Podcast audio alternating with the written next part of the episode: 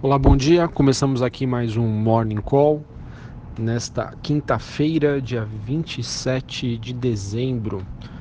A gente começa falando sobre o desempenho das principais bolsas internacionais que ontem acabaram surpreendendo aí o investidor. O S&P 500 subiu aí cerca de 5% e a bolsa americana Nasdaq subindo aí mais de 6%.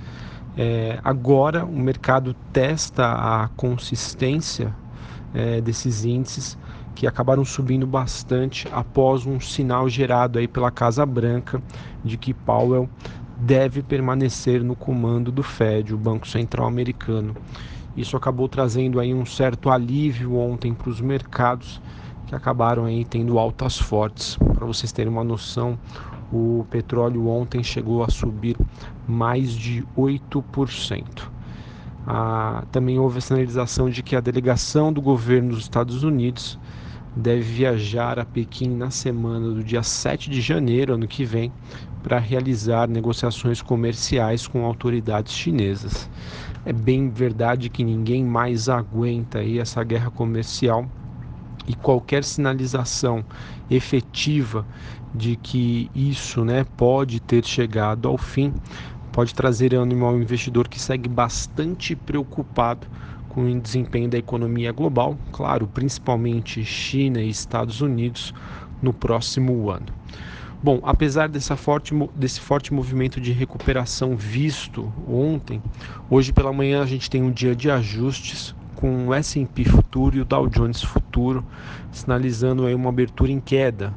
Esses dois índices caem em torno de 1,5%. Na Europa, nós temos Londres recuando 0,5%, Alemanha caindo 1,4% e a bolsa francesa aí na contramão das demais bolsas europeias com uma leve alta de 0,05%. Na Ásia, a, as principais bolsas fecharam aí no positivo. Destaque aqui para o Japão, que subiu quase 4%, acompanhando o desempenho ontem de Nova York.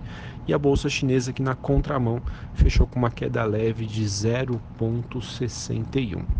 O petróleo também devolve aí parte dos ganhos, com o WTI sendo negociado próximo dos 45 dólares o barril, é, com queda de aproximadamente 3%. Apesar da queda acentuada, isso nada mais é do que uma realização de lucros, que é quando um ativo sobe muito ou cai muito e ele ajusta a posição aí em relação ao dia anterior.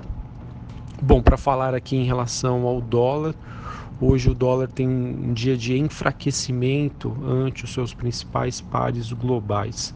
Divisas aí emergentes se fortalecem moderadamente, então esperamos aí que o, que o real tenha um desempenho positivo hoje. Vamos aguardar.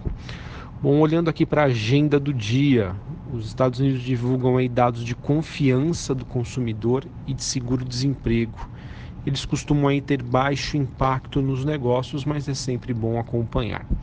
Aqui no Brasil, a gente tem uma agenda aí que destaca o resultado do governo central, com números de crédito, entre outros. Esses dados serão divulgados aí a partir das 10h30. E além disso, a gente tem os dados do resultado primário do governo a partir das 2h30 da tarde. Além disso, a gente tem uma agenda bastante carregada, pessoal, não de indicadores, mas de eventos que acontecem hoje aqui no Brasil. Ah, o primeiro deles nós temos aí, antes da abertura dos negócios, a Bolsa divulgando a terceira prévia do Ibovespa. O Ibovespa que é o principal índice do mercado brasileiro, aquele que, que hoje contém 65 empresas, que são as mais negociadas, e esse índice é revisto a cada quatro meses. Ou seja, essa terceira prévia será a carteira final, a carteira teórica, que valerá dos, nos meses de janeiro a abril do ano que vem.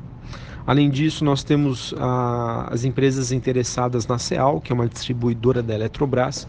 Elas devem entregar as propostas eh, hoje na bolsa até meio-dia. O leilão dessa distribuidora da Eletrobras, que está marcado para amanhã, dia 28 de dezembro.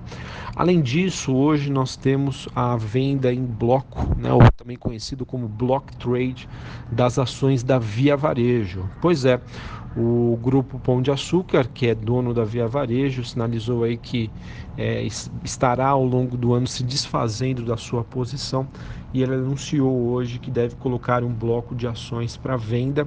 É, o valor que será colocado é de R$ 4,42 é, e ontem o papel fechou em 4,30. Então fiquem atentos se vocês observarem esse gap de alta com o mercado se ajustando a, a, essa sinalização aí do grupo Pão de Açúcar em relação à venda das ações da Via Varejo. O código é VVAR3. Bom, além disso, é, em linhas gerais, no Brasil a gente espera que a bolsa tenha aí um dia também de correção em relação às fortes altas que ocorreram ontem em Nova York, que fecharam aí próximo das máximas.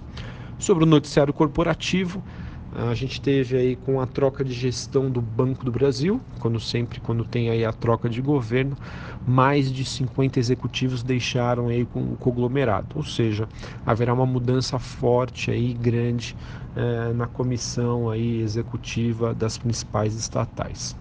Além disso, a gente teve a CVM americana, a SEC, multando a Eletrobras por uma fraude eletronuclear e a Gol que decidiu devolver 13 Boeings 737. O objetivo disso é uma, ter uma redução na sua dívida líquida. Ele que, no caso, aí, pretende né, é, utilizar é, de aviões em que ele possa aumentar o número de assentos médios por aeronave e manter aí o seu custo. A BR Properties acertou a venda do edifício paulista por cerca de 405 milhões de reais. A Iguatemi sinalizou também a construção de uma torre comercial na Galeria Shopping e, a, e as unidades Energia dos Ventos da Alupar foram autorizadas a iniciar a operação. Então é isso, pessoal. A gente caminha aí para o final do ano. Esperamos aí um pregão com liquidez reduzida em comparação com a média normal da bolsa, com sendo aí o penúltimo dia aí de pregão de 2018. Um abraço a todos, bons negócios. Sou Felipe Vilegas.